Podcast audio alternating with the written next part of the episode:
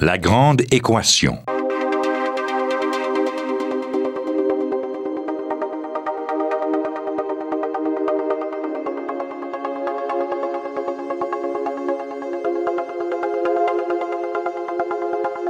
Bonjour, ici Normand Mousseau.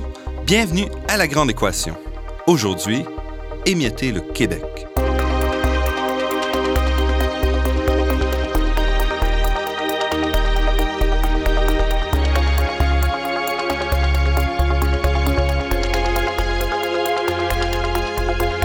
La production du territoire, c'est une affaire très complexe. Dans le sud du Québec, la pression vient surtout du désir de faire passer les terres agricoles en développement immobilier qui vont permettre d'élargir les banlieues et les lieux de villégiature. Évidemment, cette pression-là ne s'arrête pas simplement aux terres agricoles. En fait, elle se fait aussi sur les forêts, qu'on voit peut-être un peu moins, mais qui ne cessent de rétrécir, attaquées de toutes parts par les routes et autres développements.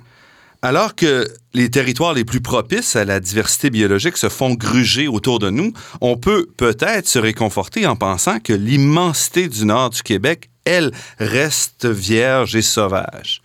Mais est-ce vraiment le cas? Est-ce qu'on a vraiment su préserver un tel environnement sur notre territoire? Est-ce que les Québécois sont aussi verts qu'ils le pensent? Pour répondre à cette question, je reçois cette semaine le biologiste et vulgarisateur scientifique Michel Leboeuf. C'est un naturaliste préoccupé tout particulièrement par la forêt et qui est rédacteur en chef de l'excellente revue Nature sauvage. Michel Leboeuf a publié Nous n'irons plus au bois aux éditions Vélo Québec en 2011, un ouvrage qui s'est mérité la première édition du prix Hubert Reeves en vulgarisation scientifique. Et cette année, il nous revient avec Le Québec en miettes, notre nature morcelée à l'heure du plan Nord, publié aux éditions Orina.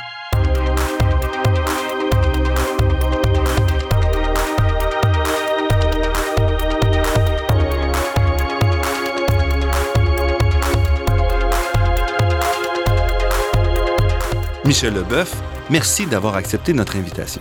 Bonjour. Dans votre essai Le Québec en miettes, vous discutez de l'impact du morcellement de notre territoire sur sa diversité biologique. Est-ce que c'est vraiment un, problème quand on a un territoire aussi grand que le Québec et aussi peu peuplé? En fait, euh, le, principal problème, c'est dans la vallée du Saint-Laurent, puisqu'on a morcelé, on a fragmenté notre territoire euh, avec l'arrivée des premiers Européens, dans le fond, depuis qu'on on s'est installé ici, depuis 400 ans. Puis c'est évidemment, dans le sud du Québec, on a la biodiversité la plus élevée. Donc c'est là où, dans le fond, c'est là où ça fait le plus mal. Euh, et puis progressivement, euh, avec l'exploitation de, la, forêt boréale, ben, Évidemment, le phénomène, c'est on s'en va de plus en plus vers le nord. Et plus on va vers le nord, oui, la biodiversité est un peu plus faible, mais en même temps, elle est plus fragile. Donc, euh, euh, plus on, intervient sur ces territoires-là, plus ça prend du temps avant que la mère nature soit capable de, se renouveler puis de, revenir à un état euh initial. Dans votre livre, vous expliquez c'est quoi le morcellement. Qu'est-ce que ça vient à faire? Pourquoi est-ce qu'on doit s'en préoccuper? Ben, en fait, le, le morcellement ou la fragmentation des habitats avec la perte des habitats, c'est dans le fond la cause première euh, de la dégradation de l'environnement sur la planète. C'est un phénomène qui fait pas les manchettes comme euh, le réchauffement climatique ou euh, la pollution atmosphérique, mais c'est le phénomène qui a le plus d'impact sur la biodiversité. Mais comme c'est un truc qui est insidieux, qui se fait progressivement, on développe un golfe ici, oups, un petit développement résidentiel là, oups, un petit peu plus de chemin ouvert pour l'industrie forestière, ça fait pas les nouvelles, ça fait pas les manchettes, donc on s'en préoccupe moins, c'est pas perceptible dans notre, euh, dans notre quotidien, mais c'est ce qui a le plus d'impact. Et un morcellement, c'est par exemple de prendre une forêt et de la couper en deux en faisant passer une route, par exemple, ou de, de détruire euh, des liens qui vont relier certaines parties où il y a de la vie euh, sauvage. Exactement. En faisant, comme vous disiez, un club de golf ou un développement ouais. immobilier. On peut s'imaginer, par exemple, là, une, une, image qu'on peut avoir à, à, pour, pour le, se la faire à la radio, c'est d'imaginer le Québec comme un, morceau, un grand, grand, grand morceau de casse-tête où on enlève des petits morceaux. Après, disons que notre il y a un million de pièces, mais progressivement, avec le, développement du territoire, on a enlevé des morceaux, des morceaux, des morceaux, des morceaux. Puis là, on se retrouve avec, dans le sud du Québec, presque plus de morceaux fonctionnels. En fait, à toute fin pratique, il nous reste plus, à part une parcelle de 10 hectares de forêt originelle, on n'a plus de traces de ce qu'il y avait avant les premiers Européens. Puis, c'est dans le fond, c'est pour ça qu'un peu j'ai écrit ce bouquin-là à l'heure où on s'en va vers, euh, vers le nord. Euh, il ne faudrait pas répéter cette erreur-là dans les, les écosystèmes qui sont plus fragiles du nord. Donc, pour le nord, pour le moment, on peut dire qu'on a essentiellement euh, des, des régions qui sont euh, non touchées, sauvages. Oui. Mais votre crainte, c'est que ça ne dure pas. Non, c'est ça. Euh, en fait, on a déjà amorcé la, la, la, la, partie boréale, dans le fond, la zone boréale où on a fait de l'exploitation forestière depuis. Euh... La zone boréale, tu vas jusqu'à. Oui, vous avez, vous avez raison de le préciser. Là. Dans ma tête, c'est clair, mais c'est pas toujours évident. Disons à partir de, du 47e parallèle jusqu'au 52e parallèle. Donc, disons euh, au nord de Chibougamau, Amos, Rouen, euh, l'Abitibi, la Côte-Nord, le nord du lac Saint-Jean, c'est la zone boréale. Puis c'est la grande partie du Québec, dans le fond, la, la la véritable forêt du Québec, c'est celle-là. Elle, représente 70% de notre territoire. Puis là, ben, progressivement, on a coupé ces, ces, ces, euh, ces forêts-là. Et euh, bien sûr, le, phénomène est différent parce que la forêt repousse. Mais quand elle repousse, si on la coupe trop rapidement, elle, elle, elle change de nature. Elle devient euh, une forêt feuillue au lieu de devenir une forêt, de rester une forêt boréale. Donc, on a vraiment modifié en profondeur le, le type de forêt qu'on a dans le nord. Puis on s'apprête à faire la même chose avec, euh, avec la taïga, puis un peu plus au nord. Donc, euh, c'est là où, le signal d'alarme est, doit être, le bouton du signal d'alarme doit être pesé. Et ce qui est important de comprendre, et c'est vraiment le cœur de votre livre, c'est que c'est pas tout de dire on va protéger, par exemple, 20% 30% du territoire. Si on le protège en petits morceaux, essentiellement, on n'a rien mis de côté vraiment. C'est ça. C'est que si on, en bas d'un certain pourcentage dans un habitat, si on, on garde juste des petites parcelles de nature, c'est pas vrai que cette petite parcelle-là, disons qu'elle a un kilomètre carré, elle a exactement les mêmes propriétés, le même nombre d'espèces, les mêmes, le même, les mêmes mécanismes qu'un morceau de 100 km carrés ou de 10 km carrés on s'aperçoit que les petites parcelles de nature qu'on garde, elles sont pas fonctionnelles, sont biologiquement, on va en prendre un grand mot, dysfonctionnelles. Donc, elles, ne fonctionnent pas comme des grands morceaux de forêt. C'est ça le, principal problème du morcellement. Et pour les, aider à fonctionner, il faut, dans le sud du Québec où on a déjà morcelé, il faut essayer de de refaire les liens. Ça. On voit ça à l'étranger. Il y a des endroits où on a mis beaucoup d'efforts, par exemple, pour faire des passages sous les routes, euh, pour permettre de rebrancher des, des territoires, ou encore où on a acheté des terres et on a mis en place des grands corridors. Ouais. Est-ce que c'est quelque chose qu'on voit au Québec ou est-ce qu'on n'est pas sensibilisé vraiment à cette réalité-là? Mais en fait, euh, on, a, on a commencé à le faire dans le cadre, par exemple, du, de la restauration de la route 175 qui traverse le parc des Laurentides, là, la réserve faunique des Laurentides entre, euh, entre la ville de Québec et puis le Saguenay-Lac-Saint-Jean, où on a une préoccupation, là, quand on a élargi la route, d'effectivement faire des passages pour la grande faune puis la petite faune. Donc, soit, par exemple, la plupart du temps, avec des passages en dessous de l'autoroute, en dessous de la route, pour euh, favoriser le passage l'orignal ou euh, des, des, petits mammifères. Et euh, ça donne déjà des bons résultats. On voit qu'effectivement, c'est déjà utilisé. Là. Les travaux sont, sont, sont terminés, puis on a commencé à faire des, des études sur le passage de la faune, puis ça fonctionne bien. On avait le savoir pour identifier la façon les faire ou c'est un peu d'essai de? Ben, on, on a pris, je pense que les, biologistes qui ont, qui ont, travaillé là-dessus se sont inspirés beaucoup de ce qui s'est fait dans l'Ouest canadien, par exemple, euh, des passages par-dessus ou en dessous des autoroutes pour faire euh, circuler la faune. L'autre cas sur lequel on doit s'interroger, c'est la grande ceinture de Montréal, qui n'est pas encore une réalité, mais euh, qui devrait être probablement la, chose à faire dans, dans la région de Montréal, la, chose la plus pressante à faire, c'est de relier, d'essayer de relier ce qui nous reste, parce que il nous en reste quand même du territoire autour de Montréal, à l'exemple de ce qui s'est fait dans le coin d'Ottawa, où on a gardé il y a longtemps. Ottawa, longtemps, Toronto aussi. Toronto aussi, qui ont une ceinture verte qui est, qui est assez, assez prononcée. Donc, on serait capable, en connectant, en restaurant même des habitats, de relier ce qui reste encore mais là, il faut agir très, très vite parce qu'évidemment, on est dans des terrains qui, qui, ont une grande valeur foncière et qui, euh, qui ont, qui ont une, une, valeur de spéculation. Euh, ça, ça, se passe tellement vite. Est-ce que le plan d'aménagement qui a été adopté pour la région métropolitaine comprend cette, euh, oui. cette ceinture verte-là? Oui, ils ont identifié euh, de mémoire un petit peu plus qu'une trentaine de boisés qui pourraient être sauvés puis qui pourraient permettre de faire un squelette de réseau de, de ceinture verte.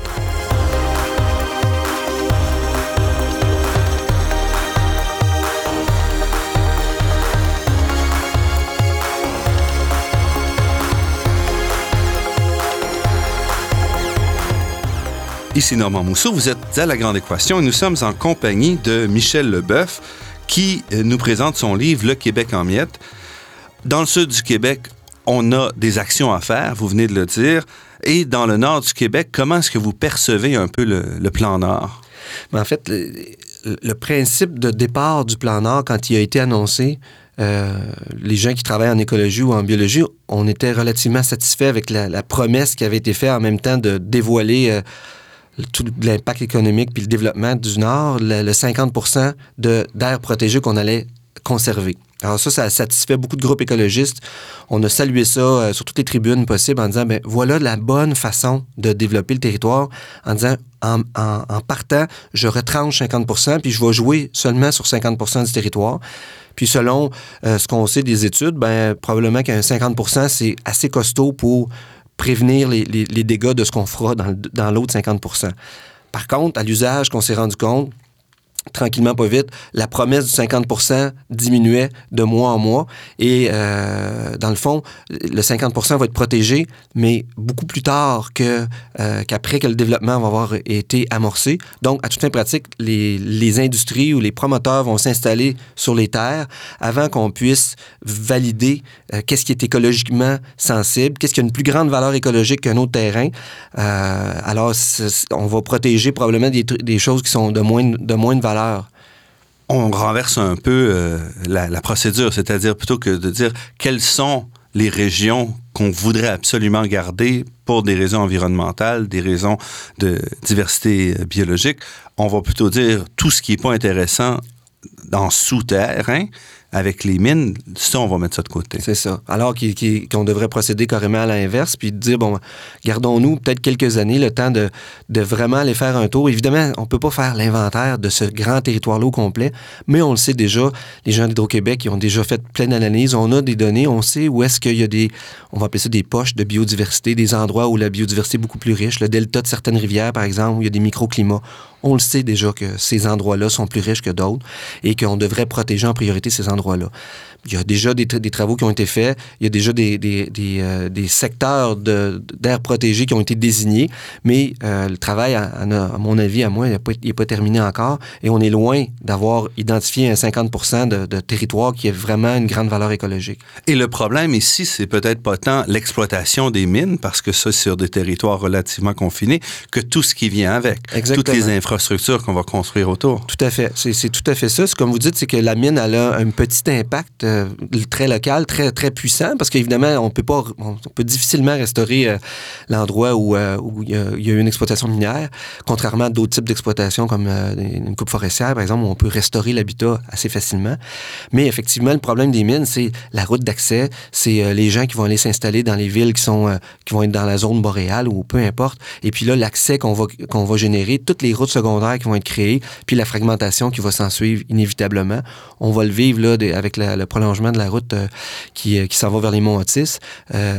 Euh, on va le voir, euh, la, route est, va, être construite, va être euh, aménagée, puis c'est clair qu'il va y avoir des petits chemins secondaires qui vont partir d'un peu partout, et ça aussi, ça va fragmenter le territoire. Et c'est aussi ces questions-là qui se posent, c'est qu'est-ce qu'on va faire pour gérer un peu tous ces travaux qui vont entourer la mine? Oui, c'est ça. Et pour laquelle on n'a pas beaucoup de, de discussions présentement? Non, puis on n'a pas beaucoup de...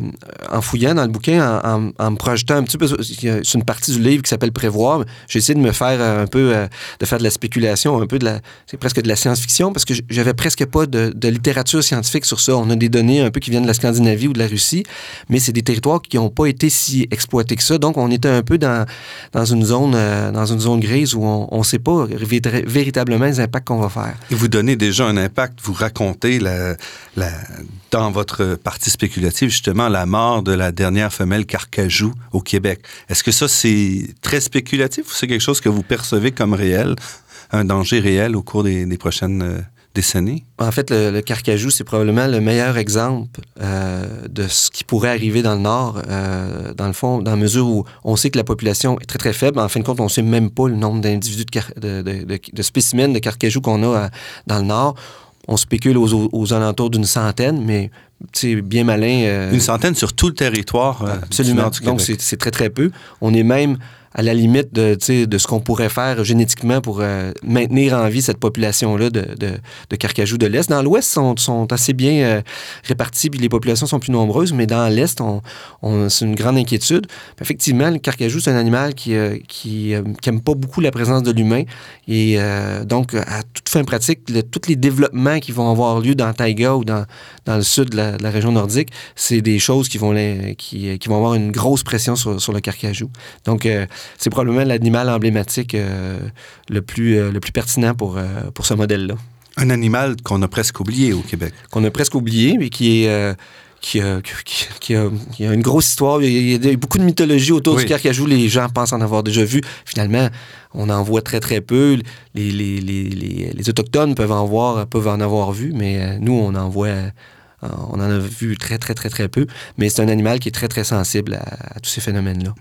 Et comment est-ce que le Québec se compare au reste du monde quand on. Le reste du monde, évidemment, des pays qui, euh, qui occupent des territoires similaires? Est-ce qu'on fait moins attention un peu à notre développement? Est-ce qu'on on est un peu dans la norme, ce qui est peut-être pas une bonne chose, mais. En fait, euh, on n'est pas, on n'est pas, on pas ni meilleur ni pire. Euh, dans, si on regarde, on prend l'exemple des pays scandinaves, en tout cas, l'exemple de la forêt boréale, à, toute pratique, comme notre histoire d'exploitation est beaucoup plus jeune que celle des pays scandinaves, euh, on a exploité de manière très différente la forêt. Dans Scandinavie, par exemple, dans la, partie boréale, où on a coupé euh, les forêts, on jardine beaucoup la forêt en Scandinavie, c'est-à-dire qu'on a refait des plantations de, forêts. C'est des forêts qui sont aménagées, qui sont artificielles. Et euh, sans surprise, on s'aperçoit que les espèces qui sont menacées en Scandinavie, c'est des espèces qui sont associées aux très très vieilles forêts, aux stades de forêts qui sont non productives, parce que là-bas, on a développé des forêts qui sont très jeunes, très productives, qu'on va exploiter très rapidement. Donc, euh, les espèces là-bas euh, menacées sont différentes des nôtres, parce que nous, notre histoire d'exploitation est est différente.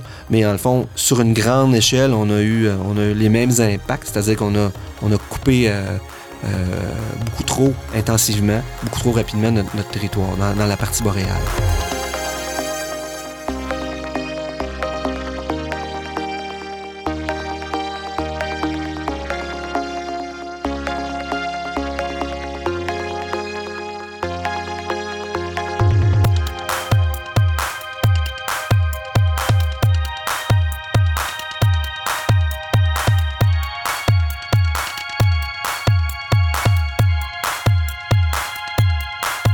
Ici Normand Mousseau, vous écoutez Radio Ville-Marie et vous êtes à La Grande Équation avec Michel Leboeuf, naturaliste et environnementaliste. Est-ce que le Québec va assez loin pour protéger sa diversité? Euh, il y, a eu des pas de géants qui ont été faits ces dernières années parce qu'on parlait de, en tout cas, juste en termes de superficie d'air protégé, on était en bas de 4% On était à peu près les cancres au Canada et, euh, euh, dans le monde occidental, on était, on était parmi les derniers de classe. On a gagné beaucoup ces dernières années. On est rendu à 8, quelques pourcents. Euh, avec le plan Nord, comme on disait tout à l'heure, l'espoir de garder 50 euh, était, euh, était considéré comme une avancée majeure. On s'était salué partout au Québec et même ailleurs. Là, on semble un peu reculer. Comme, je vous disais tantôt, là, on va être à peu près, on serait quelque part entre 17 et 20% d'air protégé au départ du début de l'exploitation intensive du, du Nord. nous, ce qu'on souhaiterait, c'est qu'on soit à 50% en partant, ou en tout cas qu'on essaye de ne pas l'étaler sur 25-30 ans, mais qu'on fasse maintenant ou, ou à peu près. Euh, si on arrivait à ça, ça serait très bien, si on pouvait le faire. Ça compenserait un peu pour ce qu'on a fait dans le sud ou dans, dans la vallée du Saint-Laurent, on était en bas de 4% puis comme c'est des terres privées, comme c'est déjà développé, les efforts vont être colossaux si on veut revenir à un niveau de, de, protection du territoire qui est, euh, qui est, qui est suffisant. Donc, euh, dans le fond, on, on, peut se dire que dans le sud, la partie est, un, est pas perdue, mais est loin d'être gagnée. Dans le nord, c'est encore le temps d'agir. Avant de terminer, je voudrais aussi passer un petit peu discuter de votre revue Nature sauvage, qui est une revue magnifique. Pouvez-vous m'en dire quelques mots de cette revue-là? Ben, Nature sauvage, ça fait euh, c'est la cinquième année dans le fond qu'on euh, publie, et c'est une, belle aventure parce que on a, commencé à publier en se disant que dans le fond il existait plein d'émissions à la télé, euh, plein de magazines qui venaient d'ailleurs, qui parlaient de, de la faune d'Afrique, euh, de la faune de- d'Indonésie, des forêts tropicales, tout ça. Mais pour, nos, je- pour notre génération, à, à- nos générations, nos jeunes générations à nous, il n'existait à peu près rien sur notre faune et notre flore. Alors, c'était un peu le mandat qu'on s'était donné d'être présent à chaque trimestre, de dire, bon, ben, oui, au Québec aussi, quand même, euh, on a une faune et une flore qui est, euh, qui est, euh, qui est absolument admirable, puis euh, la voici. Alors, c'est un magazine qui est très, très visuel. On a tablé là-dessus déjà. en Sur la grande qualité des photos. Oui, on met beaucoup de- d'efforts, on met beaucoup d'argent dans la production, dans la recherche des photos pour que ça soit vraiment un feu d'artifice à chaque fois qu'on ouvre le magazine. Puis que d'abord, le lien qui unit les lecteurs avec le magazine soit euh, presque euh, il soit viscéral parce qu'il est vraiment on, admire la- la- la- les beautés de la nature. Évidemment, il y a des textes qui sont euh, fouillés, euh, qui sont la plupart du temps écrits par des spécialistes de leur matière. Quand on va faire des on va parler de, de, mam- de mammifères, mais c'est des mammalogistes, donc des, biologistes spécialisés en mammifères qui vont le faire. Même chose pour les oiseaux, c'est des ornithologues euh, aguerris. Donc, on essaie d'avoir un contenu scientifique qui est irréprochable, mais surtout une belle qualité graphique pour que le magazine y, attire l'œil, puis qui nous reconnecte un petit peu comme, comme citoyens avec la nature. Et c'est un magazine qui sort quatre fois par année, C'est ça. À chaque saison, dans le fond, on est au, vraiment au, euh, au trimestre. Euh, on, on publie euh, donc à intervalles réguliers, quatre numéros par année, des gros numéros assez, assez costauds. Et les thèmes, vous traitez des, des beautés de la nature ou vous traitez de sujets plus politiques? Qu'est-ce que... De, temps à autre, on va faire des, des, des, des, articles qui sont un petit peu plus euh, de nature de conservation ou de- d'environnement. Mais la plupart du temps, on a plus pris le, le, le, pari de, de, présenter la nature dans sa splendeur pour la faire aimer en premier lieu. Parce qu'il existe d'autres tribunes aussi pour faire, euh, pour faire de l'environnement la, la- ou de la conservation. On en parle, mais c'est pas notre dominante. Et avec votre dernier livre, Le Québec en miettes, et celui avant, Nous n'irons plus au bois, vous semblez vraiment vous préoccuper énormément de la situation de la forêt au Québec comme telle. Est-ce que vous voyez, vous pensez que on perd notre contact avec cette forêt-là présentement? Ben, oui, absolument, parce qu'on est euh, de plus en plus urbain. Puis les tendances mondiales et québécoises et canadiennes elles sont à, à l'effet qu'on va devenir de plus en plus urbain dans l'avenir. Puis des citoyens qui n'ont pas de contact avec la nature, c'est des, des citoyens qui sont pas préoccupés par l'environnement parce que ça devient quelque chose qui est virtuel et qui n'est pas naturel. On n'a pas les mains dedans, on n'a pas les pieds dedans. Et qui n'est pas facile. Au Québec, contrairement à ce qu'on pourrait imaginer, c'est pas facile d'accéder aux forêts. Non, absolument pas. Si on est citoyen de la région de Montréal, il faut faire. euh, pour avoir une belle forêt de qualité, il faut faire plusieurs kilomètres et probablement une heure de route et plus pour se rendre dans une forêt qui a, qui a de l'allure, euh, euh, qui est à peu près euh, naturelle. Donc, c'est un contact qu'on perd. Et puis, moi, j'ai toujours pris pour, pour exemple de quand on veut initier les jeunes ou les, générations montantes aux sciences naturelles, il faut qu'on les, qu'on les, qu'on les fasse entrer dans la forêt. Il faut qu'ils se mettent les pieds dedans. Il faut qu'ils sentent, il faut qu'ils touchent, il faut qu'ils goûtent parce que sinon, ça, le contact, c'est un contact qui est sensoriel. Il doit, il doit être sensoriel et il ne l'est pas présentement. Alors, c'est un peu ça notre cheval de bataille.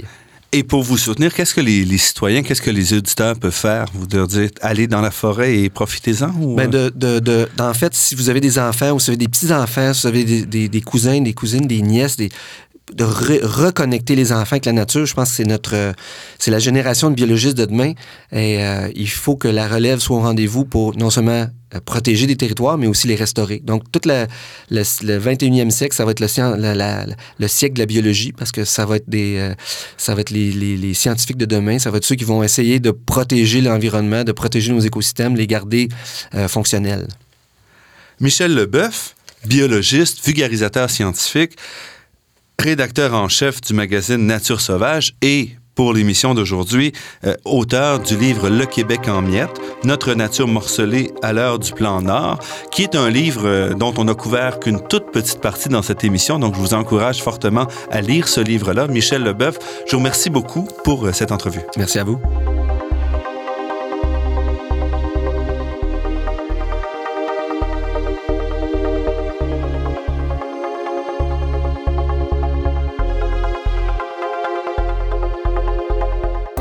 Je remercie Daniel Fortin à la technique, Marc-André Miron au site Internet et Ginette Beaulieu, productrice déléguée. Je remercie également Athéna Énergie, fournisseur de gaz naturel et commanditaire officiel de la Grande Équation, pour son soutien à la promotion des sciences auprès du grand public. Je remercie le Fonds de recherche du Québec, Nature et Technologie, pour sa contribution à la production de cette émission, ainsi que la Fondation des chaires de recherche du Canada et l'Université de Montréal. Vous pourrez réentendre cette émission en vous rendant sur le site Internet de La Grande Équation. L'émission est également disponible sur la page Université de Montréal de iTunes U. Ici Normand Mousseau qui vous dit à la semaine prochaine. D'ici là, restez à l'écoute de Radio Ville-Marie pour découvrir votre monde sous toutes ses facettes.